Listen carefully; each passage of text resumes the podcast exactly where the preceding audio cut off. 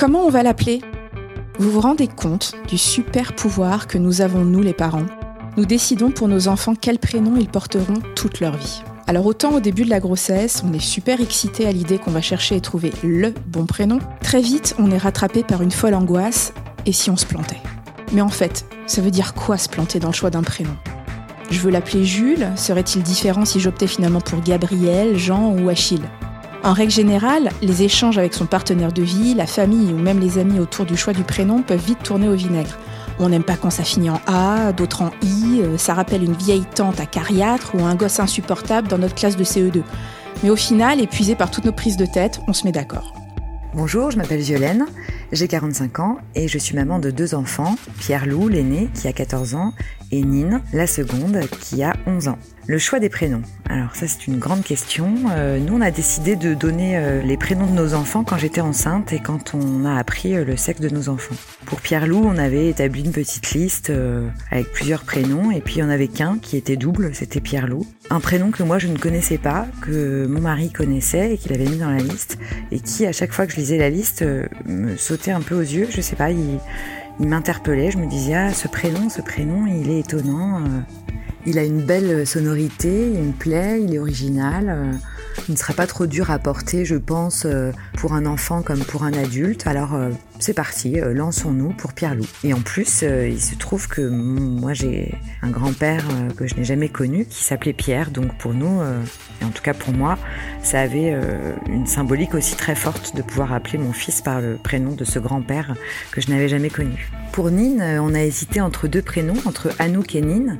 Nine, euh, c'était un prénom qu'on avait découvert tous les deux euh, dans un roman, prénom qui était porté par une grand-mère, euh, un, très beau personnage. Et alors qu'on hésitait vraiment entre ces deux prénoms, un jour on était au restaurant et mon mari me dit mais regarde, il y a une petite fille derrière, retourne-toi et puis je sais pas, imagine qu'elle s'appelle Nine ou Anouk et puis tu verras peut-être que et je me retourne, j'observe cette petite fille et là je me retourne vers mon mari et je lui dis bah Nine, je la vois bien s'appeler Nine. Il me dit bah moi aussi. Donc voilà, on a choisi ce prénom euh, au final euh, en observant une petite fille et en imaginant ce prénom sur elle. Elle devait avoir à peu près 8 ans. Voilà, et on est très heureux parce que c'est un prénom qui lui va très bien. Après, c'est un prénom qui signifie euh, la petite fille et ça, moi, je ne le savais pas même si j'ai fait espagnol. Je n'avais pas pris conscience que ce prénom signifiait la petite fille, alors que bien sûr, Nina, Nina, Nina, la petite fille. Donc j'espère que ça ne lui collera pas à la peau toute sa vie voilà, que ça ne l'empêchera pas de grandir, de devenir une femme. Mais bon, en tout cas, elle le porte très bien et pareil, c'est pas une source de moquerie pour elle, donc euh, pour l'instant, euh, elle le vit plutôt très bien. Mais si on vous disait qu'aujourd'hui, des chercheurs en psychologie sociale se penchent sérieusement sur le sujet qu'est ce premier étiquetage de notre personnalité? C'est ce que va nous expliquer notre experte, Anne-Laure Cellier, chercheuse en psychologie sociale et cognitive, professeure également à HEC Paris. Elle est l'auteur de livres qui décortiquent l'influence des prénoms dans notre vie, des ouvrages au titre évocateur tels que La science des prénoms ou encore Le pouvoir des prénoms. Bonjour, je suis Dorothée Saada, la maman curieuse qui, pour parents, cherche comment on fait chez les autres pour vous aider à trouver des solutions avec vos enfants. Bienvenue dans ce nouvel épisode de notre podcast Parents Galère sa mère, un épisode éclairant qui vous aidera sûrement à trouver le bon prénom pour votre bébé. Bonjour Anne-Laure et merci d'être parmi nous aujourd'hui. Bonjour Dorothée, merci de m'accueillir. Euh, vous travaillez sur la science des prénoms. Est-ce que vous pouvez nous expliquer brièvement ce que c'est? La science des prénoms, c'est assez simple. C'est que, comme vous l'avez très bien décrit, on se pose tous la question du prénom qu'on va donner à nos enfants. Certains d'entre nous s'aventurent à demander à leurs amis proches ce qu'ils pensent de, la liste des prénoms préférés qu'on a en tête, mais on, on s'aventure rarement de là. L'intérêt de la science, c'est qu'on va regarder des données massives parfois, mais vraiment littéralement massives. On a des études avec 100 000 personnes et on va regarder comment un prénom est perçu, euh, non pas par vos amis proches ou votre maman ou votre papa, mais par l'être humain, par sapiens. Et on va regarder ce qu'est la pensée du prénom hein, comment ça se pense un prénom, et on va apprendre euh, pas mal de choses finalement. Et donc depuis, euh, je travaille sur ce sujet depuis une petite dizaine d'années. Je me suis mhm. rendu compte qu'on savait plein de choses. Je trouvais ça bien dommage que le grand public ne le sache pas puisque nous sommes tous, en tout cas dans, votre podcast, soit parents, soit on s'apprête à le devenir, ou, on a des gens autour de nous qui s'apprêtent à le devenir. Et, et donc, quoi de mieux que d'aller regarder ce que la science pouvait nous enseigner, non pas seulement notre cercle d'amis proches. Vous, parlez dans votre ouvrage, et c'est assez intéressant, de, différentes stratégies qu'ont les parents dans, le choix des prénoms. Donc la stratégie euh, refuge, euh, celle de la différence et enfin celle de, je dirais plutôt de l'instinct. Euh, c'est quoi exactement ces différentes démarches alors? Alors, il, peut y en avoir d'autres. Hein. C'était une taxonomie euh, un petit peu grossière que j'ai faite, puisqu'effectivement, il y a au moins ces trois grosses stratégies-là qu'on entend dans la façon qu'ont les parents d'approcher le, choix du prénom. La stratégie refuge, bah, il s'agit de donner un, bon prénom où justement on ne peut pas se planter, hein, pour reprendre votre terme de tout à l'heure. Typiquement en France, en tous les cas, les prénoms de roi et reine, ça marche très bien. Hein, les Louis, Louise, euh, Aliénor, euh, euh, Marguerite, Marie, euh, tout ça ressort régulièrement, Catherine, etc. Et donc on donne un prénom refuge en, se disant que c'est facile à porter, euh, ce qui ne va pas être nécessairement vrai, comme nous aurons peut-être l'occasion de l'évoquer plus tard. une deuxième stratégie, c'est la stratégie opposée, c'est-à-dire ben, je veux pas un prénom refuge, mon enfant c'est un individu et c'est une espèce de hyper célébration de l'individualité de l'enfant, mmh. en se disant mon enfant il est unique, il est grandiose, euh, donc il va avoir un prénom que personne d'autre n'a. Hein, donc littéralement, il y a des sociétés qui ont été constituées euh, que vous pouvez euh, approcher, payer très cher pour qu'elles vous trouvent un prénom qu'aucun enfant sur la Terre ne porte. Ah oui ça existe. C'est-à-dire mon enfant aura un prénom unique. Ça, se travaille, hein, et puis vérifie que le, le dit prénom n'est pas porté par un shampoing non plus, ce qui est quand même assez agréable. et, donc il y a tout un, il y a tout un business du prénom littéralement derrière cette stratégie-là. Et donc donc le souci est d'avoir vraiment cette, cette unicité. Hein. C'est-à-dire que l'enfant est unique, donc le prénom devrait l'être aussi. Euh, pourquoi ayons-nous donné le prénom Dorothée ou Anne-Laure euh, Puisqu'il y a déjà eu des Dorothée et des Anne-Laure euh, auparavant, c'est un petit peu glauque quelque part. Mmh voilà. Et enfin, la troisième stratégie, c'est une stratégie de ah bah tiens, on a bien aimé tel ou tel prénom, on ne sait pas pourquoi. Euh, donc on le prend et en général, cette stratégie, elle me fait toujours euh, beaucoup sourire, on l'entend beaucoup. Euh, ce sont des personnes qui, pensent que certains prénoms les font, les font craquer et souvent ce sont des prénoms qui sont en pleine montée de mode. donc ils ne sont pas encore trop répondus, mais, mais quelques années après, ils le sont. donc on, on, pressent comme ça les prénoms qui, viennent à la mode et, on a tendance à, à bien les aimer quand, quand on attend un bébé, on ne sait pas pourquoi.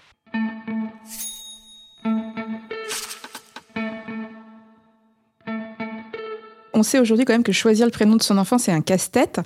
Euh, est-ce que ça a toujours été le cas ou est-ce que ça s'est transformé ces 20 dernières années? Parce que c'est vrai que le champ des possibles s'est ouvert. Mais est-ce que vous ne trouvez pas que finalement, euh, trop de choix euh, va rendre la tâche compliquée aux parents? Alors, le, choix du prénom, il est extrêmement moderne, très très récent hein, dans l'histoire de notre espèce. Mhm. et en France, si on, si on, se, on va se limiter peut-être, se donner au cas français, mais en France, jusqu'à très récemment, les parents ne choisissaient pas le prénom de leur enfant. C'était les parrains et marraines. Mhm, tout à fait. Il y avait un calendrier euh, chrétien avec euh, une, liste de prénoms qui était autorisée. Euh, il y avait quelques prénoms allemands, germaniques et, deux, trois grecs pour compléter le tout. Et on ne pouvait pas sortir de ce calendrier. Donc les, parents finalement avaient moins de choix. Et puis il y avait aussi une, vie religieuse différente en France qui faisait qu'on donnait des noms de saints et qu'on donnait des prénoms souvent qui étaient ben, Marie 1900 en France, une petite fille sur 11 s'appelle Marie. Mhm. Hein, donc il n'y avait, avait, pas de, de grande discussion autour de ça. Donc c'était une étiquette qui finalement était euh, très récurrente. En, 1820, j'ai d'autres données qui montrent qu'il y a 10 prénoms qui représentent deux tiers de la population, hein, que ce soit les filles ou les garçons. Mhm. Donc on voit qu'il il peut y avoir un choix assez large, mais finalement euh, le, le, pool de prénoms euh, duquel on pioche, le, le, le pool de choix final est très très restreint. Bon. En 1945, vous avez à peu près 2000 prénoms donnés en France. Aujourd'hui, vous en avez plus de 13 000. Donc ah, oui, effectivement, c'est devenu très compliqué. La loi a ouvert euh, les vannes complètement, puisque depuis 1993, on peut appeler son enfant n'importe quoi ou presque. C'est-à-dire qu'il n'y a que l'officier d'état civil qui peut s'opposer au dépôt d'un prénom. Mais, comment, comment est-ce qu'il fixe les limites? Parce que vous dites dans votre ouvrage, euh, c'était bon, c'était drôle et pas très drôle non plus, qu'une famille voulait appeler leur enfant, je crois, c'était beau gosse, ça a été accepté mais les fameux jumeaux, euh, c'était euh, joyeux et pas triste, ça a été refusé. Comment est-ce qu'ils choisissent finalement? C'est quoi? Que, dit la loi? Alors, la loi dit euh, qu'on peut refuser au titre de l'intérêt de l'enfant. Mais l'intérêt de l'enfant, ça se discute. Bah, c'est ça. Pourquoi beau gosse, ça, passe et pas triste, ça ne passe pas Voilà. Donc ça va dépendre de la personne à qui vous demandez. Donc dans les cas limites, euh, on a il y a quelques étés euh, deux couples, le papa et la maman de Ambre, qui est un petit garçon, mm-hmm. et de Liam, qui est une petite fille, qui ont déposé des prénoms et euh, l'officier d'état civil, puis après c'est monté plus haut, euh, a rejeté en disant non, ce sont des prénoms qui sont tellement genrés de l'autre genre que vous causez du tort à l'enfant. Et c'est allé en appel et puis ils ont fini par gagner. Donc il euh, n'y a, a, pas de il a pas de liste avec des prénoms interdits, il n'y a pas de règle absolue. Donc en fait, les parents euh, voilà, essayent finalement et, voient si ça passe ou pas.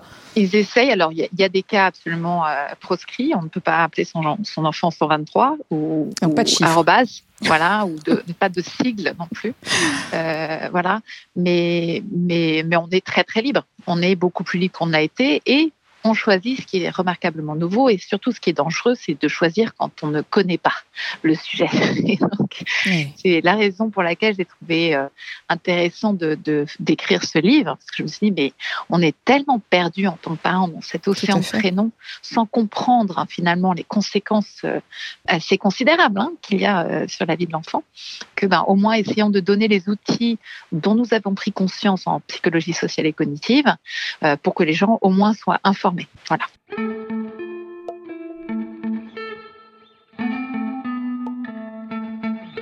À la lueur de, vos recherches, vous expliquez euh, aussi que, euh, ça c'est très intéressant, que justement notre prénom peut, guider nos pas dans la vie.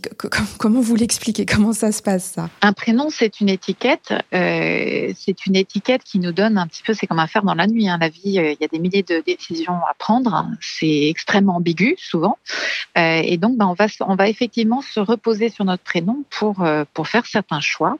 Il y a quelque chose, alors ça, ça va se jouer dans des tas de domaines différents. Un, un, effet qui a été euh, observé de façon répétée depuis 20 ans dans toutes les cultures, c'est qu'il y a une tendance à aimer la première lettre de son prénom Mhm. et à aimer tout ce qui porte la première lettre de notre prénom, hein, de façon disproportionnée. c'est rigolo. Donc Anne-Laure, euh, si je bouge aux États-Unis, ben, la ville d'Atlanta va m'intéresser plus que, euh, ah. que celle de Louisville, par exemple. Donc on, on voit des, des, des, mouvements. Alors il faut regarder à l'échelle, encore une fois, des données massives hein, pour se rendre compte de ces phénomènes mais on s'en rend compte très bien. Donc euh, Anne-Laure va être plus attirée par euh, Adam que par euh, Bernard, toutes choses étant égales par ailleurs. Voilà. donc c'est rigolo. Voilà. Alors ce n'est pas déterministe. Hein. Je, tiens à rassurer vos auditeurs. On a quand même un petit peu de libre arbitre, mais c'est vrai que ça va nous intéresser. Comme on aime, on aime certains manteaux plus que d'autres, certaines matières plus que d'autres. Voilà, on aime, on aime les choses qui, qui partagent les lettres de notre prénom et surtout l'initiale.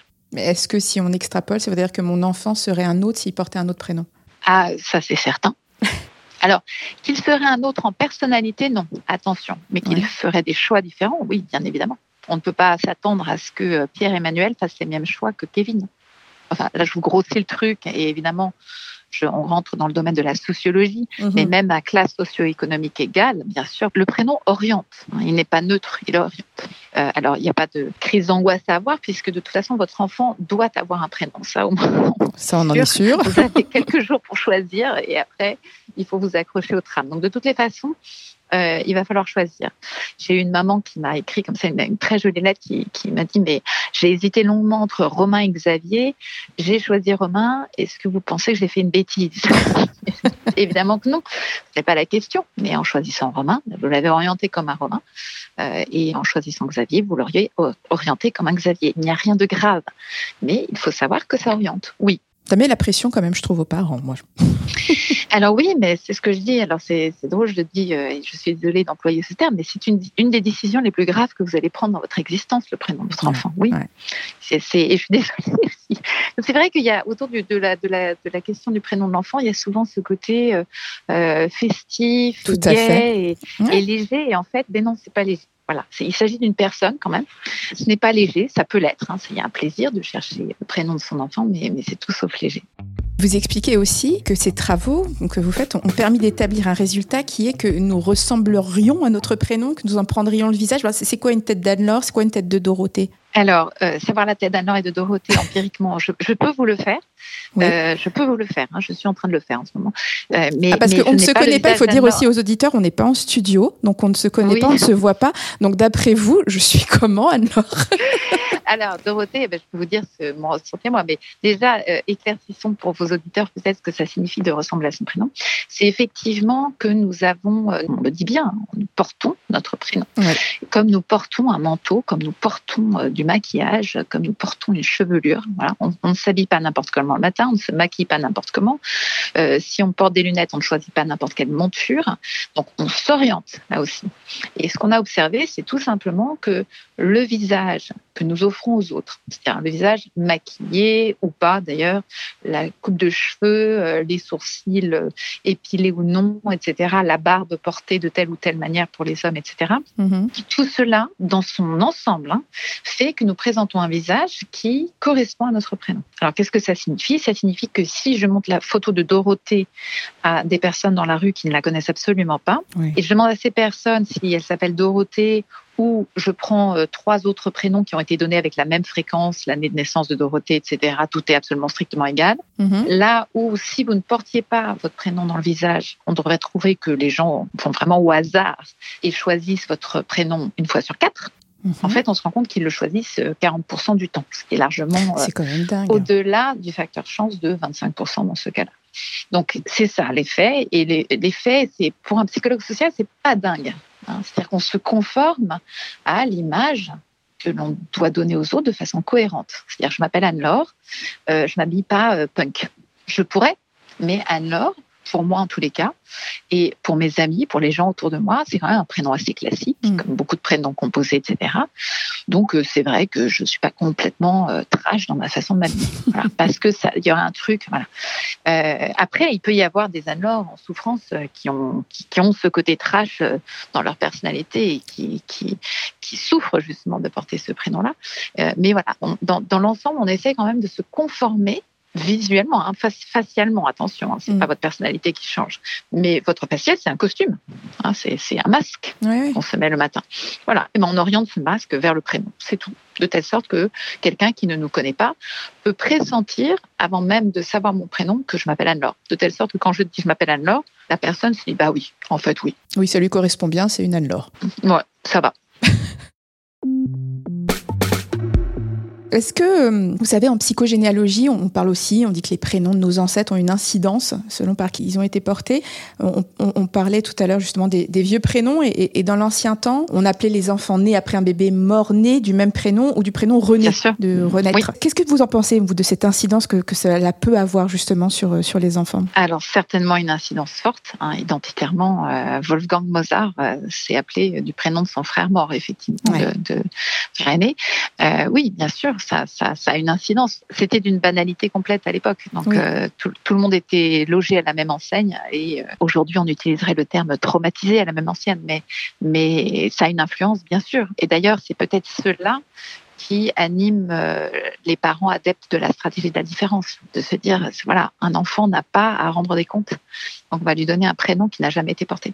Mais par contre, les parents continuent, enfin moi je me rends compte, à, donner ces, vieux prénoms de des ancêtres en deuxième ou en troisième prénom. Ça, ça reste. Oui, tout à fait. Alors ça, c'est une, il y avait une vieille norme hein, euh, dans la société catholique qui était de donner le prénom de la grand-mère euh, si c'était une fille, en deuxième prénom, mm-hmm. ou en premier d'ailleurs, euh, et puis le prénom d'un grand-père si c'était le garçon, et puis après on croisait les grands-parents avec le, le, deuxième né, etc., etc. Donc il y avait tout un code comme ça où effectivement les, les ancêtres trouvaient chacun leur place euh, dans les deuxième ou troisième prénoms dans le pire des cas. Moi, je voudrais vous parler de quelque chose qui me, qui me surprend. C'est pourquoi les parents, aujourd'hui, donc le choix du prénom est tellement important, on en parle, mais en font tout un mystère parce que je trouve que c'est à la limite de la superstition. Euh, on l'annonce qu'à la naissance, on n'en parle à personne. Enfin, je vois moi mes copines. alors, tu as des idées de prénom euh, Ah oui, oui, je sais comment on va l'appeler. Et alors, ce sera quoi? Ah non, on le dira à personne. Euh, alors qu'on sait que, que dans d'autres pays, et notamment dans toute l'Amérique latine, déjà, alors ce qui est différent avec la France, c'est qu'on annonce sa grossesse dès le premier trimestre, ce qui n'est pas le cas en France. Hein. Et puis, on nomme le bébé très vite et que les proches voilà, pendant la grossesse, parle déjà, donne déjà le prénom de l'enfant. En France, mais c'est tabou. Et je trouve mm. qu'on en fait tout un truc. Il faut qu'on fasse justement une surprise à tout le monde euh, à la naissance. Vous, comment vous l'expliquez? Alors d'abord, par un héritage catholique et chrétien plus généralement très fort, c'est-à-dire que on n'annonçait pas, on, ne fait surtout pas de célébration pour le bébé avant la naissance, hein, avant le baptême. Le baptême est la première mm. célébration euh, parce qu'il y avait beaucoup de mortalité infantile hein, jusqu'à encore euh, récemment. Euh, alors en Amérique du Sud aussi, hein, mais oui, ils sont très catholiques aussi. Absolument, mais en France, il y a, ce côté-là très superstitieux. Effectivement, aux États-Unis, ils font des baby showers quand on est enceinte on, fait pleuvoir des cadeaux sur le bébé, il n'est pas encore né. En France, c'est très mal vu. Il y a un aspect, euh, j'ai beaucoup d'empathie hein, pour les parents qui font ça, euh, dans le sens où il y a un aspect psychologique vrai qui est que lorsqu'on dit, ben voilà, j'appelle mon enfant Lola Poupoune, il est là, regardez-le et euh, c'est comme ça, eh bien, mm. on aime davantage le prénom Lola Poupoune que si on a l'impression de pouvoir le changer. Et, pendant la grossesse, comme ce n'est pas écrit dans les papiers de l'enfant, euh, mm. les gens autour de vous vont dire mais Lola Poupoune, mais euh, vous n'avez pas idée de ce que vous êtes en train de faire à ce gamin, pauvre gamin, etc. Enfin, tous les commentaires de ce tonneau-là sortent en général pendant la grossesse, pas après. Une fois que l'enfant le porte, tout le monde se tait et finalement, ça passe beaucoup mieux. Donc, je, comprends la démarche des parents et d'ailleurs, nous l'avons fait euh, pour nos propres enfants. Je dis ça, je l'ai fait aussi. Hein.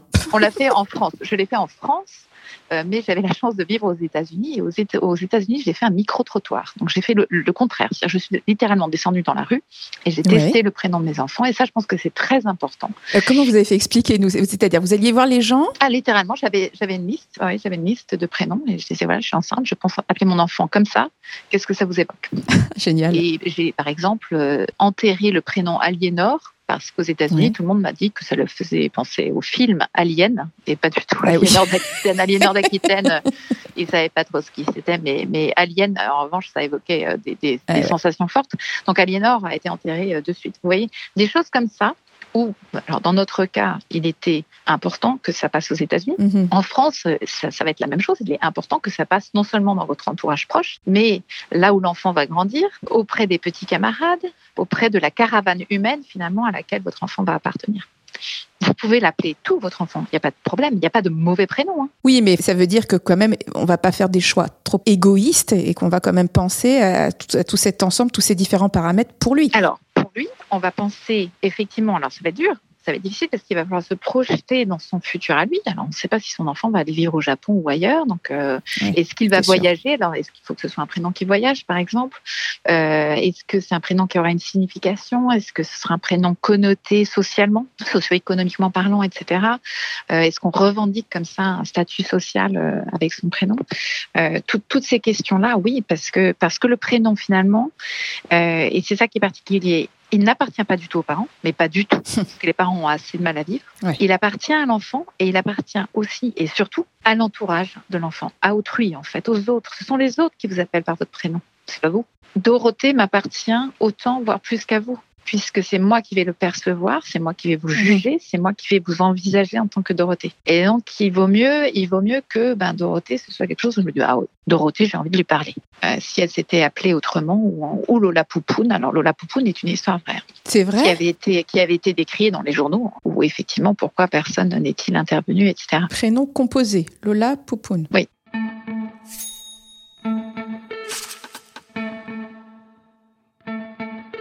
Alors, ça, me permet de rebondir sur ma question suivante. C'est quoi la pire chose à faire à un enfant quand on choisit son futur prénom? Le pire truc qu'on puisse lui faire? Alors, pour ceux qui euh, seraient curieux du livre, il ne s'agit pas de faire une liste des bons prénoms et des mauvais prénoms. Hein. Ça, on n'y arrivera jamais. la seule recommandation que je peux faire, c'est un prénom qui soit simple à vivre pour l'enfant. Alors, qu'est-ce que ça veut dire? On dirait un prénom simple. Eh bien, euh, pas facile. Alors, un prénom simple, ça va dépendre de l'entourage de l'enfant, évidemment, parce qu'il faut que ce soit simple à prononcer. Il faut que ce soit simple à penser. Donc, les, orthographes extrêmement compliqués, où euh, il y a Mathilde sans H, les, orthographes non conventionnelles. Oui, ça, c'est vraiment très à la mode de changer l'orthographe des prénoms.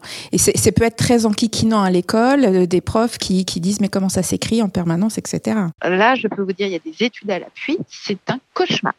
C'est-à-dire qu'il vaut mieux appeler votre enfant un prénom original qui n'a jamais été donné, mm. fait de toutes pièces, mais facile à dire et facile à penser. Vous l'appelez Mi comme la note. Très bien. Mi, M-I, c'est bon. C'est mieux que Mathilde sans H. Ouais. Parce que Mathilde sans H, déjà, elle va passer sa vie à dire qu'elle s'appelle Mathilde sans H. Mais oui, c'est ça. Et Ouais. il n'y a rien qu'elle puisse faire contre le fait que ce sera perçu négativement. Ça n'a rien contre elle. mais enfin, ça va finir par se tourner contre elle. C'est microcosmique ce dont nous parlons. hein. Oui, mais ça peut être handicapant pour l'enfant de toute façon. Oui, il faut en parler. Mais quand on fait la connaissance de Mathilde et qu'on doit faire l'effort cognitif supplémentaire de se dire ah c'est Mathilde mais sans H, hein, voilà, ça coûte, ça taxe. Et on se rend compte qu'effectivement Louis avec un Y, euh, Thomas avec un accent comme ça parce que euh, voilà ça fait joli, ou Chloé avec euh, au lieu du et Un accent K, aigu, un- voilà Ouais. Tout ça en moyenne, hein, attention. Donc je suis scientifique, donc il s'agit en moyenne de dire que vous prenez 100 personnes dans la rue, Chloé avec un tréma au lieu d'un et, ça va, ça va plutôt agacer qu'autre chose. Voilà. Il n'y aura pas l'effet attendu de se dire tiens c'est joli et c'est différent. L'effet moyen est, est inverse. Moi, moi, j'ai un souvenir de ma mère qui m'expliquait qu'elle avait un petit camarade de classe dont le nom de famille était Sol. Mhm. Et, et la maman l'avait appelé Rémi. Mhm. Voilà, je, je Rémi trouve que assez imp- Rémi Sol, quand même, je trouve ça quand même assez improbable. Non, je, enfin, je- bon, je- voilà, c'est juste pour dire que faut se poser vraiment bien la question avant, mais je pense qu'il y a des parents aussi après qui veulent assumer un choix euh, qui est extrêmement original, quoi. Alors justement, donc sur le choix original, je reste très agnostique, c'est-à-dire qu'un parent en fasse un choix très original ou perçu comme étant une erreur par certains Oui. n'est pas forcément une erreur en soi si c'est un projet accompagné. Hein, C'est-à-dire qu'un pr- un prénom, en fait, c'est pas quelque chose que vous donnez comme ça, On lâche. qu'on lâche et l'enfant se débrouille. Hein, Il va mettre des années déjà à être à la hauteur de son prénom. Ça, on le voit très bien. Donc, les enfants luttent contre leur prénom. hein. Le prénom est souvent la, le, le départ du harcèlement scolaire. Donc, Ah dès oui. que dès que quel- dès qu'un enfant a un prénom un petit peu différent de celui des autres ou d'une origine différente, etc., c'est mais pourquoi? Pourquoi la différence? Donc, euh, ce qui n'est pas un problème en soi, si l'enfant est équipé pour faire face. Et Alors, qu'est-ce que, qu'est-ce que vous appelez d'être accompagné Accompagner un enfant dans son prénom, c'est quoi? Bah, c'est, j'ai, j'ai été faire du ski de, de, de haute montagne en rando et j'avais un petit garçon avec moi qui était extraordinaire, 10 ans, une force incroyable. Et, euh, et à un moment donné, on se pose et je dis comment tu t'appelles? Euh, On était avec un groupe de skieurs. Il me dit je m'appelle Attila. Waouh Bah voilà, bah voilà, Attila, il est en ski de rando à 10 ans si vous voulez. Voilà. Hein, et, et il y va quoi. C'est pas euh, donc euh, il faisait du sport, il faisait voilà, il avait une, une tête d'Attila. Et je me suis dit bah là oui, Attila effectivement euh, il- l'est. Il l'est, il peut il peut prétendre l'être. Voilà, c'est pas ridicule. Euh, mais ça s'accompagne. Et il m'a dit Ouais. Attila avec une fierté extraordinaire. Il n'y avait aucun problème pour lui. Donc, euh, il y a pas, vous voyez ce que je veux dire? Là où un, un autre enfant aurait pu sûr. souffrir le martyr, ça fait comme ça, euh, lui, c'était clairement ça, c'était une force. Et d'ailleurs, on le voit bien. Il y, a- il y a des personnes qui portent des prénoms où on se dit, oula, ça doit être compliqué. Et vous, les personnes se tournent vers vous et vous dites, bah non, moi, ça, c'est ma force. Mhm. Euh, alors que d'autres vont être, euh, vont être mis en pièces à cause de ça.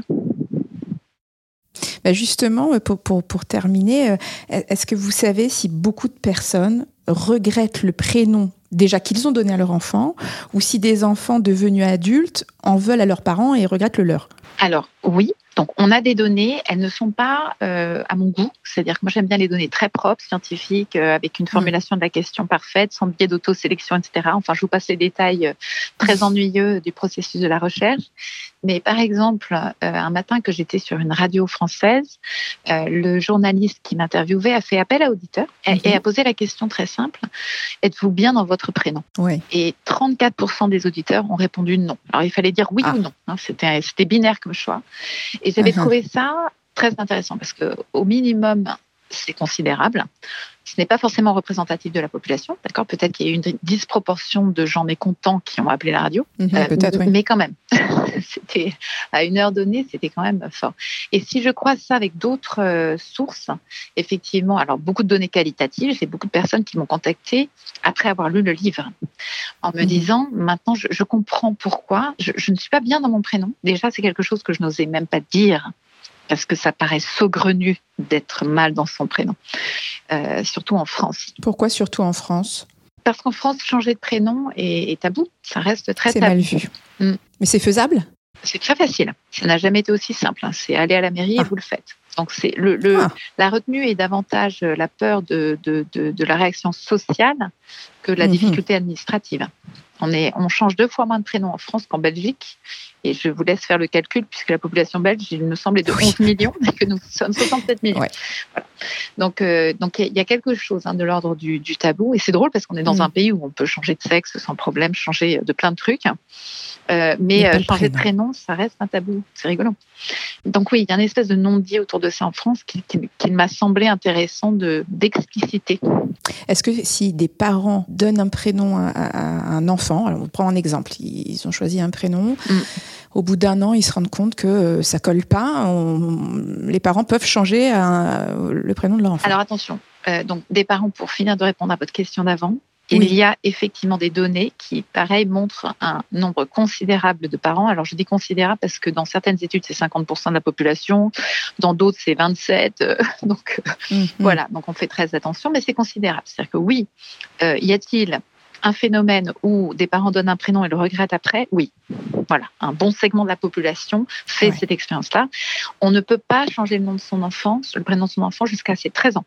Ah, ok. Mais on peut parfaitement changer le prénom d'usage. Donc Dorothée, euh, j'appelle ma fille Dorothée. Le lendemain, je me dis, j'ai fait une énorme erreur. Elle va s'appeler Dorothée jusqu'à ses 13 ans et je peux dire, mais finalement, euh, ce que je voulais l'appeler, c'était Julie. Et je l'appelle Julie mm. à partir de là, tout le monde l'appelle Julie, il n'y a pas de problème. Et d'ailleurs, quand on change de prénom, s'il y a un prénom d'usage qui est en vigueur depuis plusieurs années, c'est quasiment automatique. Il n'y a, aucun problème. D'accord. Bah, je trouve que ça nous relâche un petit peu la pression. voilà, sur le choix. Non, mais je trouve que voilà, c'est une belle conclusion. Ça relâche un petit peu cette pression sur le choix du prénom. C'est qu'on a une ouverture, on a une porte de sortie si on s'est trompé. Tout à fait. Et la pression, il faut savoir qu'elle est plus administrative qu'autre chose, puisque socialement, changer de prénom, euh, alors socialement, on a peur de renier ses parents, on a peur du regard parce que c'est bizarre de, changer son prénom dans les papiers. Mais il faut savoir que la, société française et européenne, hein, avant, euh, les, les personnes changeaient de prénom tout au long de leur vie. On se mariait, on changeait de prénom. On avait un enfant, on changeait de prénom. Euh, cette coutume d'ailleurs est restée dans les coutumes religieuses. On se fait bonne sœur, on change de prénom. Le, mmh. pape devient pape, il change de prénom. Voilà. Et donc c'est drôle parce que ça a disparu pour des raisons administratives. Hein. La raison pour laquelle on a demandé au prénom d'être définitif, ça a été parce qu'on perdait les gens sur les champs de bataille. On, ne savait plus qui on avait enterré où. Donc euh, maintenant on a un numéro de sécu, euh, on a on a l'ADN, on sait qui on, est, on sait nous retrouver, on, peut on peut être ludique à nouveau avec le prénom. Mhm. Merci, hein. merci euh, Anne-Laure d'avoir euh, renseigné les parents sur ce fameux choix du prénom et de les avoir aidés, hein, peut-être, je pense, à, y voir plus clair. Je vous rappelle ces deux ouvrages, euh, La science des prénoms, encore le pouvoir des prénoms, deux livres qui sont extrêmement intéressants. Merci Anne-Laure. Merci infiniment Dorothée. Retrouvez sur le site parents.fr tous nos témoignages et nos articles sur le choix des prénoms de vos enfants. Vous pouvez nous écouter sur Spotify, Deezer, SoundCloud et toutes les plateformes de podcast. Si vous avez aimé cet épisode, n'hésitez pas à nous laisser des commentaires, mettre des étoiles sur Apple Podcast. Écrivez-nous aussi sur le Facebook, l'Insta de parents ou le forum de parents.fr. On a hâte de vous lire. Je suis Dorothée Saada et je vous ai présenté ce podcast réalisé par Nicolas Jean et co-réalisé par Estelle Santas. À très vite pour le prochain épisode de Galère sa mère.